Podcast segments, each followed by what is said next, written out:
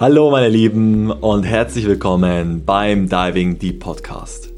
Dein Podcast für persönliches und spirituelles Wachstum mit Tiefgang. Für mehr Bewusstheit, Erfüllung und Sinnhaftigkeit in deinem Leben. Heute habe ich einen sehr interessanten Gast und einen guten Freund bei mir. Sein Name ist Jonas Bär. Er ist Autor des kürzlich erschienenen Buches Europäischer Klimaplan, worüber wir in dieser Folge sprechen werden. Durch seine Familie setzte er sich schon sehr früh mit dem Thema Nachhaltigkeit und Wirtschaft auseinander. Er absolvierte seinen Bachelor in Volkswirtschaftslehre an der LMU in München, durfte auch Teil eines Marktdesign-Seminars von Professor Dr. Klaus Schmidt sein, einer der führenden Mikroökonomen Deutschlands, worauf zwei Jahre Informatikstudium an der TU in München bei ihm folgen durften. Motiviert durch das sich beschleunigende Atemsterben und den Klimawandel beschäftigte er sich intensiv mit neuen technischen Lösungen. Engagieren durfte er sich zudem bei der Vertical Farm in München und baute gemeinsam mit der Association of Vertical Farming einen Wachstumsraum für Safran auf. Er vereint also Erfahrungen und Fähigkeiten aus verschiedenen Bereichen und möchte vor allem aus der Kombination seines wirtschaftlichen, technischen und biologischen Wissen neue Lösungsmöglichkeiten auf die drängendsten Fragen unserer Zeit aufzeigen. Lösungen für die Klima- und Biodiversitätskrise. In dieser Folge mal eine etwas andere, aber definitiv nicht weniger interessante Ebene eines Gesprächs, die auf alle Fälle zu mehr Bewusstsein führen darf. Es ist ein wirklich wichtiges Thema und es ist mir auch eine Freude, Jonas bei seinem Herzensprojekt zu unterstützen. Ich wünsche euch viel Spaß und viele neue hilfreiche Erkenntnisse beim Zuhören. So, hallo meine Lieben und herzlich willkommen bei einer neuen Podcast-Folge beim Diving Deep Podcast. Heute einen sehr interessanten Gast bei mir, der Jonas Bär. Hallo, herzlich willkommen. Mein Name ist Jonas Bär und ich freue mich im Podcast äh, bei meinem Freund Admir Adam zu sein. Ja, sehr schön. Schön, dass du hier bist. Ja, wir kennen uns ja auch schon seit geraumer Zeit. Ja, das habe ich mal. Also seit tatsächlich mehr als 20 Jahren sind wir jetzt Ja. befreundet. Schon mehr als zwei Jahrzehnte. Ja, Und ja, ich schätze unsere Freundschaft auf jeden Fall sehr. das kann ich nur so weitergeben. Ja, Dankeschön. Und ähm, denke, da, dadurch, dass wir auch mit uns mit so vielen verschiedenen Themen beschäftigen, haben wir uns, glaube ich, einiges auch geben können, das unterstützen auf jeden können. Fall. Und es öffnet auch immer einfach neue Möglichkeitsräume zu denken und immer eine Inspiration. Und äh, ja, es ist für mich immer ein Anstoß, Sachen auch neu zu denken und alte Paradigmen zu überdenken. Absolut, ja. Also unsere, unsere Ges- Gespräche sind Fall mal sehr weitreichend. Ganz schwer, da mal da so ein Ende zu finden, ja. Na Das gut. Ja, fangen wir doch mal an mit der Frage. Wir wollen dich mal, oder der Zuhörer möchte dich auch mal so ein bisschen mehr kennenlernen. Äh, Wir sprechen ja dann auch vor allem auch über dein Buch, das du geschrieben hast. Erstmal herzlichen Glückwunsch zu deinem ersten Dankeschön. Buch. Okay. Und ja, wer ist Jonas Bär? Was macht dich aus? Erzähl mal. Also ich würde sagen, was mich besonders ausmacht, ist, dass ich sehr vielschichtig bin und mir gerade Themen wie persönliches Wachstum, Nachhaltigkeit und Wirtschaft eben sehr wichtig sind und diese Themen auch gemeinsam zu denken und einfach von vielen verschiedenen Blickwinkeln die neu zu denken und dadurch auch ja, alte Paradigmen zu überwinden und eben neue, bessere Lösungen zu finden. Mhm. Und das ist eben auch mein Anspruch.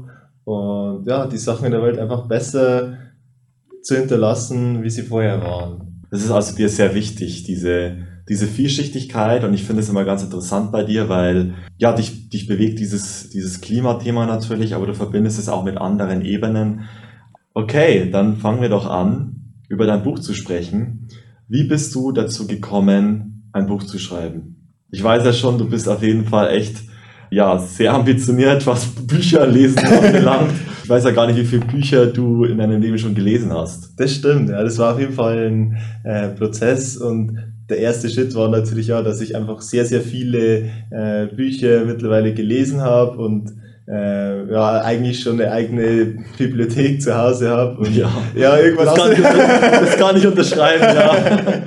Und ja, jetzt ähm, mir dann auch irgendwann gedacht habe, ja, irgendwann wird es auch mal Zeit für ein eigenes Buch. Ja, Und ja, dann kam eben auch ein Thema, das mir sehr persönlich sehr am Herzen lag.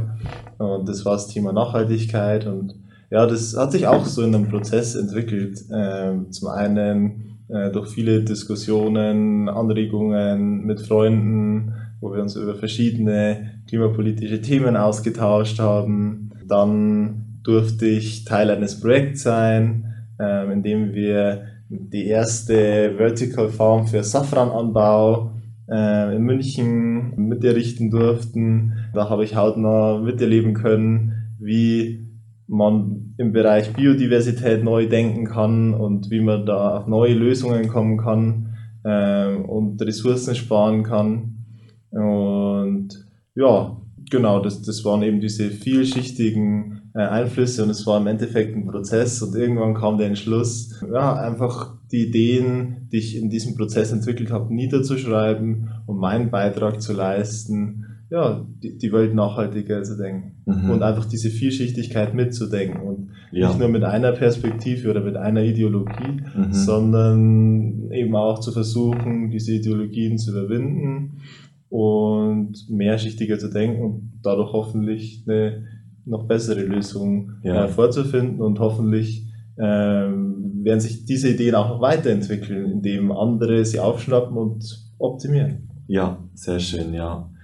Und auch deinen Beitrag dazu leisten, ja, durch, durch deine Fähigkeiten, durch deine Kompetenz, vor allem auch, also das sehe ich auf jeden Fall in dir, dass du wirklich sehr gute Fähigkeiten hast, mit Informationen umzugehen, auch mit einer komplexen Menge von Informationen umzugehen und das halt zu strukturieren, weil die Dinge sind eben sehr komplex. Genau, also das liegt schon allein in der Natur der Dinge, dass Ökologie, aber auch das Klima äh, sehr, sehr komplex sind. Also beispielsweise die gesamte Komplexität der Biodiversität. Ähm, allein das Wort Biodiversität besteht schon allein aus drei Wörtern, also letztlich der genetischen Vielfalt, ähm, dann der Artenvielfalt und der ökologischen Vielfalt. Also es ist nicht nur die Vielfalt von einer ähm, ja, äh, Art, sondern letztlich ja, die, die, die Vielfalt dieses genetischen Pools ähm, und dann noch die Vielfalt ja, quasi in diesen Ökosystemen in denen die zusammen leben. Und das ist quasi wie ein großes Netz äh, ja, an biologischen Abhängigkeiten.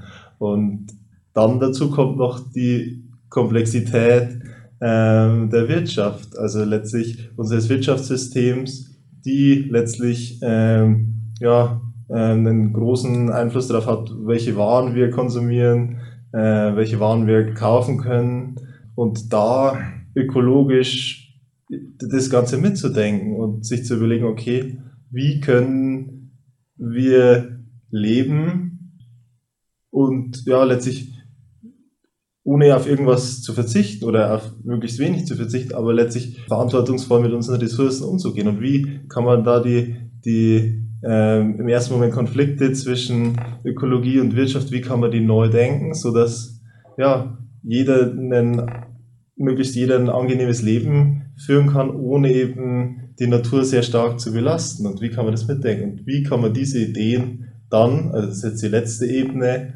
ähm, auch dahin bringen, dass sie letztlich umgesetzt werden? Hm. Ja, ich merke schon, äh, da geht's los auf jeden Fall.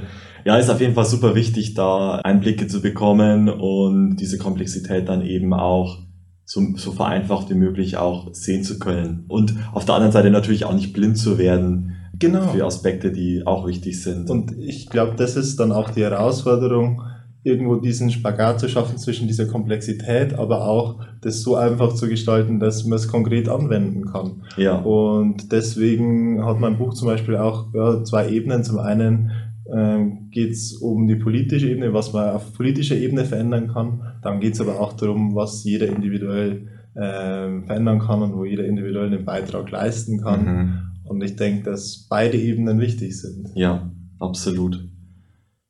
Ja, einmal diese Makroebene und dann noch diese Mikroebene irgendwo genau, dazu, ja. Und letztlich ja, ist es ja auch so, dass wir auch dann die Politik im Endeffekt wählen und ja, letztlich das mit unserem Wahlzettel letztlich bestimmen können, in welche Richtung es geht ähm, oder durch Selbstbeteiligung, ja, da vieles in der Hand haben. Mhm.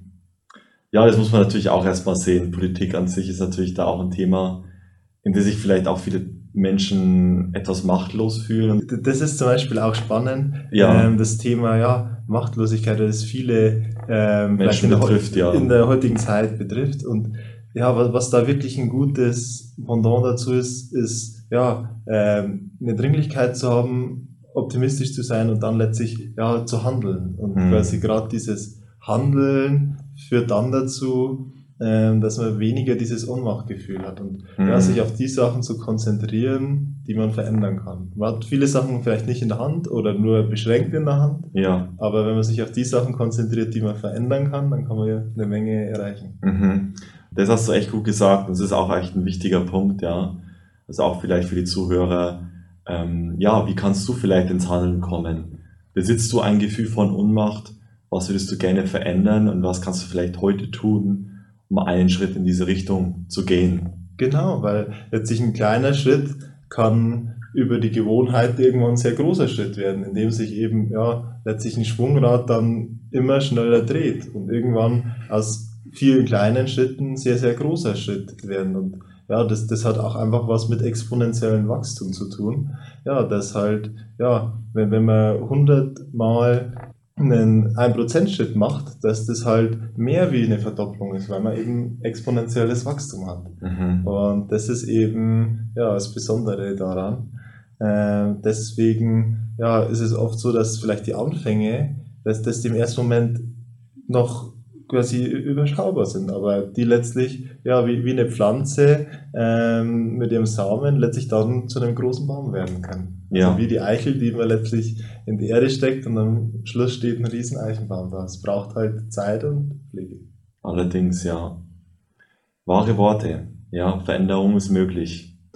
Und jetzt haben wir ja auch mal schon so ein paar Einblicke bekommen, was dich bewegt, was vielleicht da auch so deine Kompetenzen sind, in dieses Thema einzusteigen. Kommen wir erstmal auch auf diesen, auf diesen Buchtitel zu sprechen. Europäischer Klimaplan ist natürlich jetzt erstmal ein sehr, zwei sehr große Wörter und beinhaltet ja Vielfachen an Themen. Also weshalb dieser Titel und ja, was hat dich dazu bewegt, genau in diese Themenbereiche einzusteigen? Genau, also das sind auf jeden Fall wichtige Assoziationen, also vor allem das Thema ja, europäisch und Klimaplan. Also beim Thema europäisch geht es vor allem darum, ähm, ja, um die Eigenverantwortung, also um unsere europäische Eigenverantwortung letztlich erstmal äh, vor unserer Haustür zu kehren und dort eben konkrete Lösungen umzusetzen und ja, das nicht auf andere Erdregionen eben abzuschieben, sondern ja, letztlich ein positives äh, Beispiel äh, zu sein. Und viele Lösungen sind eben auf europäischer Ebene. Ähm, ja, das hat einfach äh, was mit unserer Gesellschaftsstruktur zu tun, dass wir eben ja, ähm, in dieser, ja, in der Europäischen Union, letztlich in der Europäischen Werteallianz eben leben und beispielsweise viele Themen wie ähm, Emissionshandel eben auf europäischer Ebene gedacht werden und deswegen bietet sich da die europäische Ebene an. Mhm. Okay. Und ja, der, der zweite Punkt ist eben Klimaplan.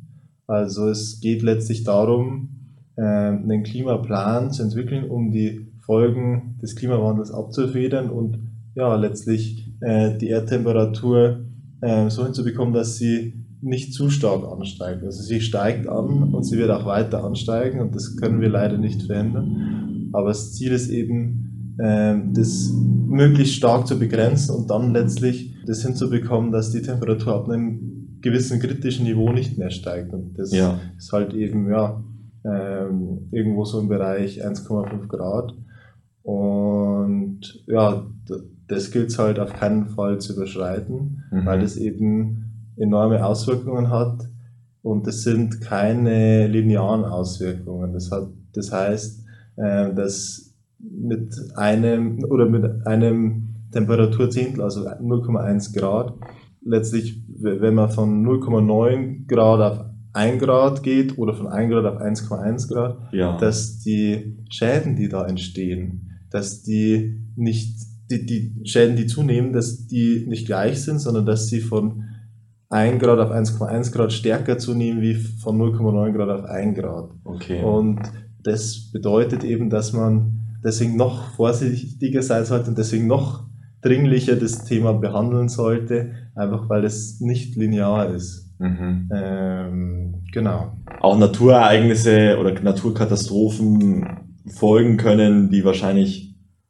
in einem Maß stattfinden, die wir gerade gar nicht mal berechnen können. Genau, die, die Sachen sind dann das auch. Ist halt unvorhersehbar. Das stimmt, unvorhersehbar. Und irreversibel. Und letztlich in der letzten Essenz geht es darum, ja, dass es letztlich um die Menschheit geht. Ähm, und ob die quasi ja, schafft, nachhaltig zu leben im Einklang mit der Natur, um ja letztlich, und wenn, wenn sie das eben nicht schafft, dass die Natur weiterlebt, ja, und es letztlich geht es um die Menschheit. Ja. Und die schafft, ähm, ja, ähm, sich selbst zu erhalten. Mhm. Ich denke, das ist einigen Menschen gar nicht bewusst, dass es ja ein Kreislauf ist. Genau. Ja. Weil sie sich oft irgendwie außerhalb oder als etwas Externes betrachten, ja. Und gar nicht realisieren, dass das, was sie vielleicht auch an Müll nach außen geben, über Umwege dann genauso auch wieder in den Körpern der Menschheit zurückkehrt. Genau, und, und die, dieses Kreislaufdenken, das ist eben sehr, sehr wichtig, weil das dafür sorgt, ja, dass man letztlich diese Kreisläufe zu Ende denkt und das nicht nur eine Ein ja, Einbahnstraße letztlich ist, ja. an deren Ende der ganze Müll ist, sondern letztlich ja, das neu zu denken und ja, beispielsweise auch Müll äh, als Ressource zu sehen und letztlich das wieder in den Kreislauf kommen zu lassen. Einzubinden, ja. Genau, und da gibt es halt mehrere Möglichkeiten. Die einen Geschichten sind halt, ja, äh, Wachstum neu zu denken. Mhm. Äh, das ist das eine Thema. Und das andere ist ja, Ressourcenverschwendung neu zu denken und quasi da Kreisläufe ähm, zu ja. schaffen. Mhm. Okay, da werden wir auf jeden Fall noch mal drauf eingehen, auf die konkreteren Lösungsansätze. Ähm, aber jetzt wäre eben auch die Frage an dich, um den Menschen, vielleicht auch den Laien da draußen, wie ich ja auch einer bin, zu erklären, wo stehen wir denn gerade? Also wie sieht die derzeitige Situation aus? Auch mit den Schlüsselfaktoren, die da eben eine Rolle spielen. Du hast jetzt gerade auch ein bisschen angesprochen mit den 1,5 Grad. Das ist anscheinend ein Schlüsselfaktor, aber was sind da in deinen Augen so ähm, eben die, die Kernaspekte, die man im Auge behalten sollte? Genau, also im Bereich Klimaschutz auf jeden Fall die Erderwärmung und die Menge an Treibhausgasen, die letztlich ähm, in die Atmosphäre äh, entlassen wurde und die Konzentration und ja, letztlich, die, die, die wichtigste Kennzahl ist letztlich ja, wo stehen wir denn bei der Erderwärmung? Und da stehen wir in einem sehr kritischen Zustand, weil wir mittlerweile schon 1,1 Grad äh, Erderwärmung äh, seit der vorindustriellen Zeit eben haben. Und ja, da braucht es eben schleunigst ja, äh, Verbesserungen und ja, das wird uns auch sehr bewusst jetzt mit der Energiekrise, ja, wo zum ersten Mal ja, wir die, die Abhängigkeit von den fossilen Energieträgern eben spüren. Ja. Und es deswegen ja jetzt mehr als an der Zeit ist, äh, diese Abhängigkeiten zu lösen und Schritt für Schritt die abzubauen und ja letztlich das möglichst schnell hinzubekommen, weil es eben mittlerweile ja nicht nur dieser ökologische Aspekt ist, sondern man das letztlich auch hautnah in der Wirtschaft eben spürt und mhm. die beiden auch nicht getrennt sind, sondern auch ja. irgendwo ähm, zusammenhängen. Und ja, bei der Biodiversität letztlich geht es um die drei Sachen, ja, letztlich die genetische Vielfalt, Artenvielfalt und ökologische Vielfalt. Und ja, in allen drei Kategorien sieht man auch deutliche Rückgänge ja, von, von der genetischen Vielfalt, ja, letztlich, die, die man approximativ so ja, ein bisschen betrachten kann, indem man einfach anschaut, ja, wie sind denn ähm, die Populationen einer einzelnen Art, wie haben sich die denn entwickelt? Mhm. Ähm, klar, das ist keine perfekte äh, Methode, aber sie gibt einen ersten Rückschluss. Und die zeigt schon sehr deutlich auf, dass ähm, ja, die sehr stark zurückgeht. Und das ist letztlich ja wie eine Versicherung letztlich für die Ökosysteme. Und äh, die sind schon sehr stark ja, äh, am Rückgehen und da ist es eben wichtig, das Thema noch mehr in den Fokus zu rücken und einfach in dem Bereich noch stärkere Lösungen zu entwickeln, weil das eben noch nicht so präsent ist wie beispielsweise das Thema Klimaschutz. Mhm. Aber es ist schon wichtig, die auch beide zusammenzudenken ja. und beispielsweise nicht gegeneinander auszuspielen, wie zum Beispiel beim, ja, äh, beim Biosprit zum Beispiel. Mhm. Okay, ich verstehe. Das sind so mal die Hauptaspekte, die man im Auge behalten soll, wenn es um dieses Thema geht, die uns ja auch alle betreffen. Und kommen wir mal zu konkreteren Lösungsansätzen. Da gibt es ja vor allem auch diese zwei Ebenen, wie wir vorher auch schon erwähnt haben, also eher so diese Makroebene. Wie sieht's denn auch ja, bei den Ländern aus, wie auch die Europäische Union und so weiter? Was haben die in der Hand? Denn natürlich nochmal einiges mehr Möglichkeiten, etwas zu tun, um auch größ großräumiger auch Veränderungen herbeizuführen und dann noch die Ebene, was jeder Einzelne tun kann. Ja. Erstmal so die, die Kernschritte, die die Europäische Union aus deiner Sicht machen kann oder sollte? Genau. Also was da auf der Makroebene das Hauptthema ist äh, im Klimaschutz, ist letztlich die Menge an Treibhausgasen zu reduzieren. Und da gibt es in der EU schon ein bestehendes System. Ähm, und das bestehende System ist der Emissionshandel. Ähm, dort werden Zertifikate ausgegeben, die letztlich ja, die Menge an CO2 begrenzen sollen, indem eine gewisse vorgeschriebene Menge an Zertifikaten ausgegeben wird, die dem entspricht, was letztlich an Emissionen ausgestoßen werden soll und die jedes Jahr reduziert wird, diese Menge. Und Unternehmen in der Industrie und ja, im, im Stromerzeugungsbereich, aber auch in der Schifffahrt und im Flugverkehr sind eben in diesem Handel involviert und mhm. sind verpflichtet, äh, Zertifikate zu erwerben. Und das ist der Status quo. Für andere Bereiche gibt es äh, jetzt auch Bestrebungen, das auf europäischer Ebene umzusetzen. Es gibt teilweise schon nationale ähm, Lösungen und nationale Schemen. Und das ist noch im Prozess quasi, auch andere Sektoren damit einzubeziehen. Und das ist eben der aktuelle Stand der Dinge. Und da geht es jetzt darum, die besser zu machen. Und darum geht es dann auch in meinem Buch, mhm. wie man für die äh, bestehenden Systeme, wie man die letztlich, äh, wie man denen ein Update unterzieht und ja, dafür sorgt, dass mit einem Plan eben die Emissionen möglichst schnell reduziert werden. Mhm. Okay, ich verstehe. Was ich da aus meiner persönlichen Perspektive da auch immer sehr wichtig finde zu erwähnen, dass halt, kannst mich gerne auch korrigieren, falls ich da falsch liege, aber dass halt auch mit die meisten Treibhausgase ähm, und Emissionen durch Konzerne entstehen. Mhm. Und ähm, ich finde es immer ganz interessant, also wenn ich jetzt als Politiker irgendwie herangehen würde, okay, ich möchte da jetzt Veränderungen herbeiführen, dann versuchen sie oft auch bei kleinen Dingen anzusetzen. Ja. Lass es die Geschwindigkeitsbegrenzung sein, was aus meiner Perspektive eher eine kleinere Ursache ist. Natürlich sollte man bei vielen Themen ansetzen. Das kann sich natürlich auch, auch häufen und sich summieren die Effekte. Aber rein aus einer logischen Ebene würde ich erstmal bei den größten Emissionen anfangen. Also da sprichst du auf jeden Fall wichtige Themen an, also das Thema, bei welchen Themen man ansetzt, äh, wie man da mit politischen Maßnahmen ähm, gegensteuern kann. Ich denke, was letztlich, ja, letztlich das Besondere am Emissionshandel ist, dass der sehr, sehr viel beinhaltet und vielen die Tragweite vielleicht gar nicht bewusst ist in dem Sinn, mhm. dass der ja letztlich über den ganzen Sektor hinweg diese ähm, Begrenzungen eben vorgibt, das aber dementsprechend auch wichtig ist, den gut zu gestalten und dass natürlich ähm, es auch Kritik gibt, ähm, weil er eben noch nicht perfekt ist. Und deswegen braucht es eben ein paar Stellschrauben, ähm, so dass der in der Praxis einfach auch sehr, sehr gut funktioniert. Und einige dieser Stellschrauben habe ich eben in meinem Buch auch vorgestellt, die man eben noch braucht, um das Ganze ja, besser zu machen. Und ja, ähm, die Konzerne betrifft es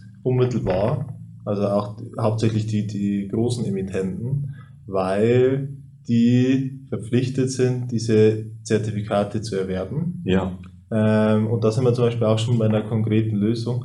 Aktuell ist es immer noch so, dass nur 50 Prozent der Zertifikate verkauft werden mhm. in etwa und 50 Prozent der Zertifikate bekommen Unternehmen kostenlos. Und ah, okay. das ist zum Beispiel so ein Ansatzpunkt, wo es darum geht, ja, ähm, dass alle diese Zertifikate verkauft werden es braucht aber auch Lösungen, ähm, um letztlich die, und den Unternehmen das überhaupt zu ermöglichen, dass sie diese Zertifikate überhaupt erwerben können. ja. weil sonst wird die Wirtschaft zum Stillstand kommen. Und deswegen gilt es ja, die Unternehmen auch im Kontext ja, globalen Welt eben zu denken und letztlich ja, ähm, die internationale Wettbewerbsfähigkeit sicherzustellen. Und deswegen mhm. braucht es eben an den Grenzen der EU braucht es letztlich einen Grenzhandelsausgleich. Ja. Äh, weil wir eben nicht nur in der EU leben, äh, sondern wir leben auch auf dem Planet Erde. Ja. Okay, ich verstehe, ja. Ich habe da noch eine Frage, die finde ich ganz interessant, würde mich einfach persönlich interessieren, was auch das Thema Politik betrifft. Ja. Weil zum einen sehe ich halt, okay, wir brauchen diese Wettbewerbsfähigkeiten, um unseren Wohlstand zu erhalten und natürlich auch fähig zu sein, uns weiterzuentwickeln, zu investieren in unsere Zukunft und so weiter. Ja. Und da halt einmal diese Balance zu finden zwischen der Ideologie und dem Pragmatismus, das ist natürlich ein wichtiges Thema. Aber auf der anderen Seite sehe ich dann eben auch bei den Konzernen gewisse Interessen, hm. die halt dann im, im Thema Lobbyismus und Korruption und so weiter da schon eine gewisse Rolle spielen. Also ja. ich denke, viele Menschen sind da sehr misstrauisch, was, der Poli was, der, was Politik anbelangt. Wir haben es ja auch gesehen in den letzten Jahren. Ich weiß nicht, ob du dich dazu mal äußern möchtest, Gerne, deine ja. Perspektive. Wäre also, bestimmt interessant.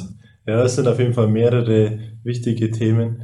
Ähm, ich denke, einer der wichtig oder einer der wichtigsten Faktoren ist eben ja letztlich ein System zu schaffen, in dem viele Akteure ein gemeinsames Interesse haben und letztlich ja, ähm, Anreize auch so zu schaffen, ähm, dass Unternehmen davon profitieren, nachhaltiger zu sein und ja, mhm. letztlich sie darin zu limitieren oder die Hürden sehr, sehr groß zu machen, eben nicht nachhaltig ähm, zu handeln und dass letztlich da dann, ja, dass man die, die Marktkräfte so formt, dass sie letztlich dafür sorgen, dass nicht nachhaltige Unternehmen eben ja, äh, im Kapital oder quasi in diesem neuen System eben äh, nicht funktionieren können und mhm. ja, da letztlich die, die, die gewisse Seiten des Kapitalismus ist quasi dafür positiv zu nutzen, um quasi ja, diesen Wandel eben zur Nachhaltigkeit eben hinzubekommen. Aber natürlich ist, äh, braucht, braucht es da mehrere Regeln und es braucht die soziale Komponente und es braucht die ökologische Komponente. Ja. Weil ähm, der Kapitalismus alleine, äh, ja, der, äh, der sorgt eben dafür, äh, dass wir äh, nicht nachhaltig leben oder dass wir eben nicht sozial leben. Und da braucht es eben, äh, da braucht es eben neue Lösungen. Mhm. Okay. Okay, das haben wir auf jeden Fall mal ein paar Perspektiven gewonnen, was so diese Makroebene anbelangt. Jetzt einfach nochmal ein paar konkretere Schritte, die jeder einzelne von uns tun kann, ja. um seinen Beitrag zu leisten? Also da gibt es mehrere Bereiche. Also ich, zum einen ist es ja so, dass ich mit jeder Entscheidung irgendwo eine Wahl äh, für die Zukunft abgebe. Also das heißt, mit jeder Entscheidung, mit jeder Kaufentscheidung äh, treffe ich eine Wahl, welche Zukunft ich haben will. Mhm. Und ja, eines äh, ein sehr wichtiges Thema, das ich direkt in der Hand habe, ist beispielsweise das Thema Lebensmittel. Wie inwiefern ich meine ganzen Lebensmittel, die ich einkaufe, auch nutze. Also in Deutschland werden beispielsweise über 150 Kilogramm Lebensmittel eben weggeworfen. Und das bedeutet. Pro Person? Pro Person okay. im Jahr. Und das bedeutet eben, ähm, ja, dass diese Lebensmittel hergestellt werden, ja, hart erarbeitet werden und dann letztlich in der Mülltonne landen. Und ja, man letztlich die Natur ähm, da schädigt, weil man letztlich ja viel, viel mehr Fläche braucht. Ja, und letztlich, wenn man einfach die Lebensmittel effizient quasi verwendet und quasi darauf schaut, dass man möglichst wenig wegwirft, letztlich die Biodiversität, aber auch ja, das Klima ja, retten kann. Darunter leidet. Genau, ja.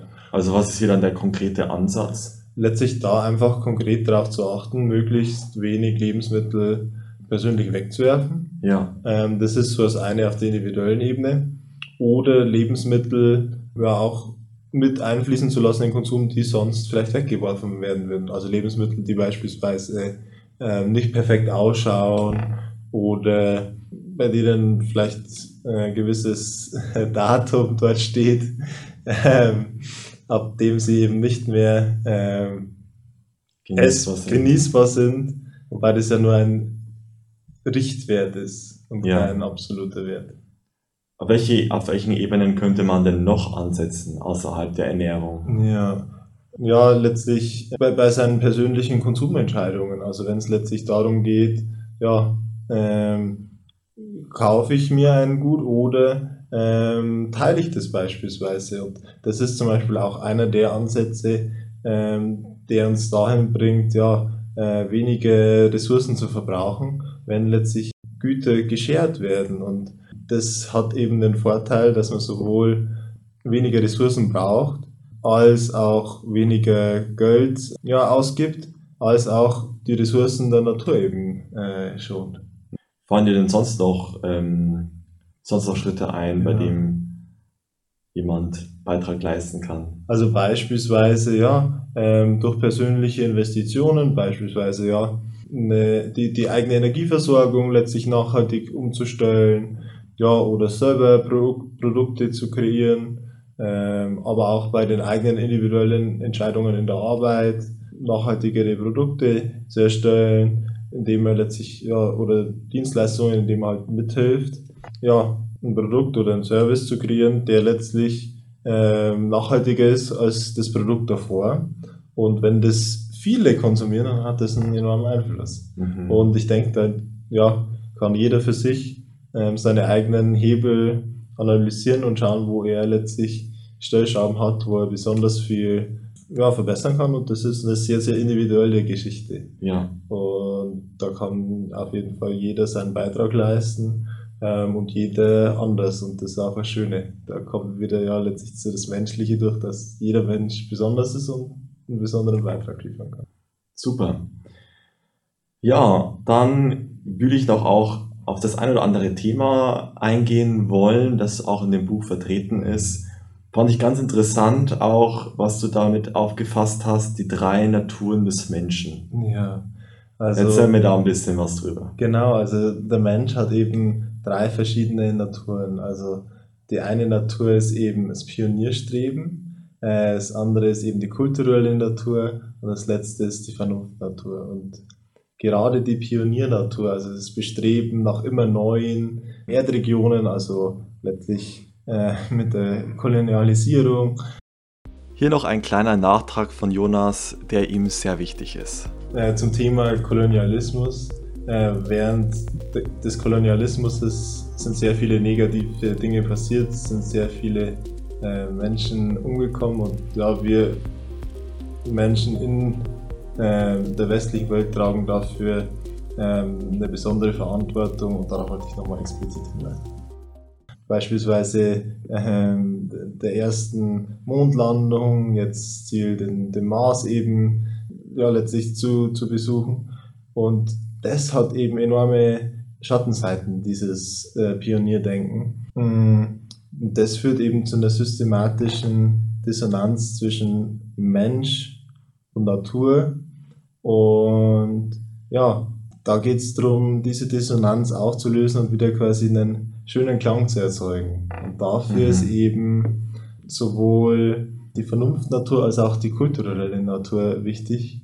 Denn die kulturelle Natur schafft ja, Werte und Normen, an die sich eine Gesellschaft hält. Mhm. Und wenn man diese Werte und Normen, wenn man die so gestaltet, dass die letztlich die Vernunftnatur widerspiegeln und wir uns als Menschheit ja letztlich selbst begrenzen äh, mit unseren kult kulturellen Normen, äh, so dass wir weniger Ressourcen verbrauchen, Ja. dann können wir dafür sorgen, dass wir wieder ja letztlich mit der Natur resonieren. Mhm. Und ja, das ist eine spezielle Aufgabe und das ist auch ähm, eines der Teilziele in meinem Buch, letztlich ja, diese Resonanz quasi wieder einen Schritt zu machen, um wieder mehr in Richtung Resonanz zu gehen. Mhm. Zwischen, im, Im Zusammenleben zwischen von ja, Mensch und Natur. Ja. Ja, ist auch ein wichtiger Kern. Da gibt's ja auch ähm, einige Wege, um da auch diese Verbindung wieder zu finden. Ich denke, äh, das ist auch eine Geschichte der Menschheit derzeit, eben auch wieder zurück zur, zur, zur Natur zu kommen. Genau. Zu seinem wahren Kern, der ja Genau. sich auch in der Natur wiederfindet. Genau, und ich habe zum Beispiel auch nicht den Anspruch, die einzige Lösung zu entwickeln, sondern es braucht eben sehr, sehr viele Lösungen. Es braucht Ja. eine Pluralität an Lösungen. Also wir leben in einer Zeit, wo es plurale Lösungen eben braucht. Deswegen ist es eben so wichtig, dass möglichst viele Leute dazu beitragen, neue Lösungen zu denken und die zu verwirklichen. Mhm. Und ja, die Ideen dann auch weiterzuentwickeln. Das ist immer ein ständiger Prozess. Ja, absolut, ja. Was ich mir persönlich wünschen würde in dem Ganzen, wäre einfach mehr Zusammenarbeit. Mhm. Also mehr Gemeinschaftsdenken als Konkurrenzdenken, ja. Ja, also gerade das, das, ja, letztlich die menschliche Komponente, das ist ja auch eine sehr, sehr wichtige Komponente in deiner Arbeit. Absolut, ja ja letztlich auch das Bewusstsein zu erhöhen. Das sind ja auch sehr, sehr wichtige Themen, äh, die letztlich dafür sorgen, ja, dass wir als Gesellschaft nachhaltiger leben können. Mhm. Also Nachhaltigkeit bezieht sich nicht nur auf die reinen Emissionen, sondern ja letztlich auch aufs Zwischenmenschliche, letztlich ja. eine angenehme Gesellschaft zu entwickeln, in dem es mhm. einfach ein tolles Miteinander gibt. Und das ist letztlich auch ein Teil der Nachhaltigkeit. Ja, was mir da auch noch so intuitiv kommt, sind halt dann trotzdem Themen, die wir jetzt in unserer näheren Umgebung haben.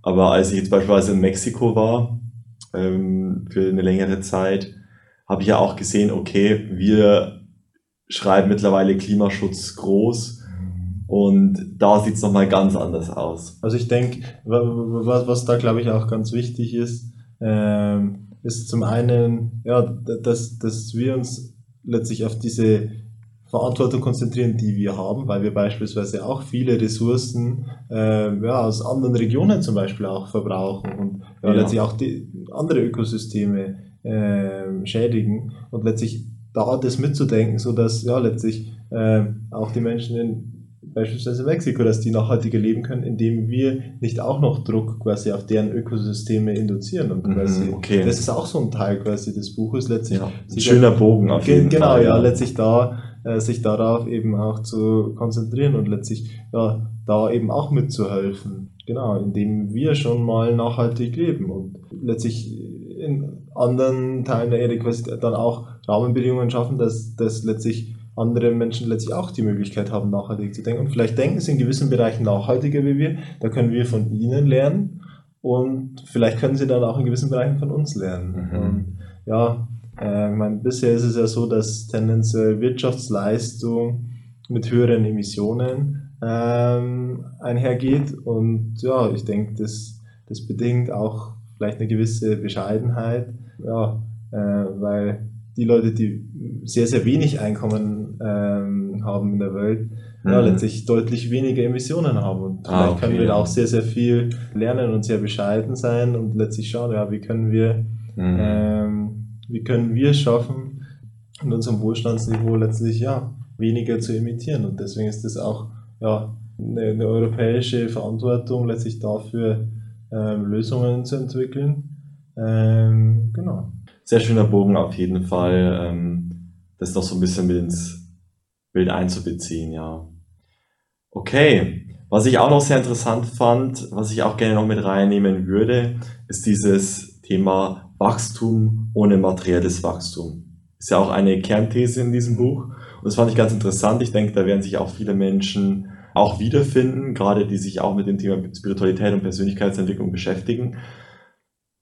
Weil diese Menschen, die sich damit beschäftigen, würde ich sagen, finden tendenziell eben auch mehr Erfüllung in sich selbst und geben den materiellen Dingen weniger Bedeutung. Viele sehen ja Kapitalismus als das Problem oder was auch immer. Es gibt ja so viele verschiedene Perspektiven und Bereiche. Also erzähl uns doch gerne mal etwas darüber. Aus deiner Sicht ist das möglich. Ja, also Wie? genau. das ist auf jeden Fall eine der zentralen Herausforderungen, weil große Teile unserer Gesellschaft basieren eben auf einem Wachstumsversprechen. Das heißt letztlich ja, ähm, einen Kuchen zu schaffen, der immer größer wird und den ähm, an die Gesellschaft äh, zu verteilen. Und ja, dieser Kuchen benötigt aber sehr, sehr viele Ressourcen. Und diese Ressourcen ja, braucht man hauptsächlich fürs materielle Wachstum. Und lange Zeit war materielles Wachstum eben das Hauptwachstum. Aber es gibt eben nicht nur materielles Wachstum, sondern auch immaterielles Wachstum. Mhm. Und das ist eben der Weg in die Zukunft, dieses materielle Wachstum das zu beschränken und letztlich, ja, da letztlich ähm, dafür zu sorgen, dass das materielle Wachstum, dass das zurückgeht, dass es da sogar einen Rückgang gibt. Ja. Aber eben das immaterielle Wachstum immer stärker in den Fokus äh, zu richten und letztlich ja dadurch das zu schaffen, ja, ein Wohlstandsniveau zu haben, aber eben auch nachhaltig zu leben. Und das fängt beispielsweise mit so Sachen an wie ja, Sharing-Konzepten. Das fängt an bei beispielsweise Carsharing-Konzepten in Städten, ja, in dem zum Beispiel nicht jeder in der Stadt ein Auto braucht, sondern letztlich beispielsweise zehn oder ja, letztlich eine ganze Community letztlich auf eine viel geringere Anzahl von Autos letztlich zugreifen kann und letztlich man dadurch zum Beispiel weniger Ressourcen braucht. Ja, klar, ähm, auf dem Land braucht es wieder andere Lösungen, aber da gibt es vielleicht ähm, dann Sharing-Konzepte, indem man sich beispielsweise ja, Handwerkssachen letztlich ähm, teilen kann oder ja, ähm, andere Komponenten ähm, die, die man letztlich äh, teilen kann und letztlich dadurch ja, Ressourcen äh, einsparen kann. Mhm. Und das, das hängt sehr, sehr spezifisch ja, ähm, äh, von den eigenen Lebensumständen ab und ja, da, da lohnt sich auf jeden Fall äh, mehr zu investieren letztlich in diese ja, äh, Sharing-Konzepte. Mhm. Und ja, dadurch kann man es eben schaffen, Wachstum von materiellem Wachstum zu trennen. Mhm, das ist nämlich das Interessante, ja. Wert zu schaffen, der eben nicht an diesen, an diese Materie gebunden ist. Genau, ja. Und dann hat man eben auch Zeit für ähm, deutlich mehr äh, Zwischenmenschliches, wenn man weniger mhm. Dinge besitzt. Okay. Weil die auch wieder verlangen letztlich, dass man sich um die Sachen kümmert. Mhm.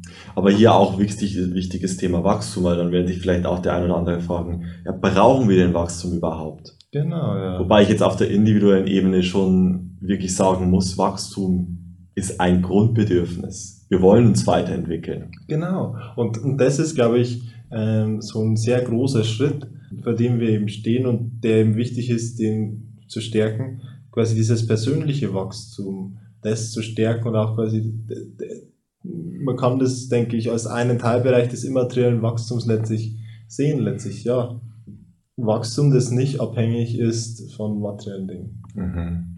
Ja. Oder nur zu einem sehr geringen Teil. Ich verstehe. Ja. Schönes Thema auf jeden Fall. So, dann hätte ich eine Abschlussfrage an dich. Jetzt haben wir auf jeden Fall mal einige Einblicke in dein Buch bekommen. Wie kam es zu deinem Buch? Auch ein bisschen was zu deiner Person. Wie sieht die Situation gerade aus und was gibt es für Lösungsansätze? Und ja, auf jeden Fall mal den Rat an euch. Schaut euch dieses Buch auf jeden Fall gerne mal an. Fasst euch mal mit diesem Thema, denn es beschäftigt uns alle und ja, wir sollten jetzt handeln. Es ist wichtig, auch zur Liebe zu unserem Planeten, aus der Liebe zu unseren Nachfahren. Und jetzt einfach auch noch eine Abschlussfrage an dich. Wenn du eine Nachricht an die Menschheit hättest, welche wäre sie? mehr zu teilen und das Thema Teilen eben ja größer zu denken und ja, weil das eben sowohl zwischenmenschliche Vorteile hat zu teilen, es fühlt sich gut an, äh, man kann jemand anderes was Gutes zu tun, aber das letztlich auch im Wirtschaftssystem mehr zu denken äh, und dadurch kann man Ressourcen sparen, das heißt, es ist gut für die, ja, letztlich für, für das Klima, aber auch letztlich für die Biodiversität und nicht zuletzt ist es gut für den Geldbeutel, weil man mhm. eben weniger für materielle Dinge ausgibt und dadurch mehr Geld zur Verfügung hat. Und das letztlich als äh, geschlossenen Kreis zu denken und letztlich ja, ähm, ja, da der Essenz letztlich der Kreislaufwirtschaft letztlich äh, einfach ja, äh, ein bisschen Antrieb zu geben. Okay. Und da eine neue, eine neue Zeit überzugehen. Ja, sehr schön. Super. Ja, dann danke ich dir, Jonas, für das Gespräch. Ja. Wir haben einige interessante Einblicke gewonnen und es hat mich auf jeden Fall auch wieder dazu bewegt, einfach auch mein Handeln, dass vielleicht auch die Dinge, die ich, wo ich Geld ausgebe, was ich konsumiere, einfach nochmal zu überdenken, da bewusster zu sein und auch, ja, auch selber ins Tun zu kommen, bewusstere Entscheidungen zu treffen, meinen Beitrag dazu zu leisten, ja. Also vielen Dank, Jonas, auf jeden Fall. Gerne, also vielen Dank auch Abwehr für die tollen Fragen. Also äh, ja, auf jeden Fall tollen Gesprächsrahmen irgendwo geschaffen und äh, ja, danke schön. Ja, sehr, sehr gerne. Also, vielen Dank fürs Zuhören an euch und ja, bis zur nächsten Folge würde ich sagen. Ciao.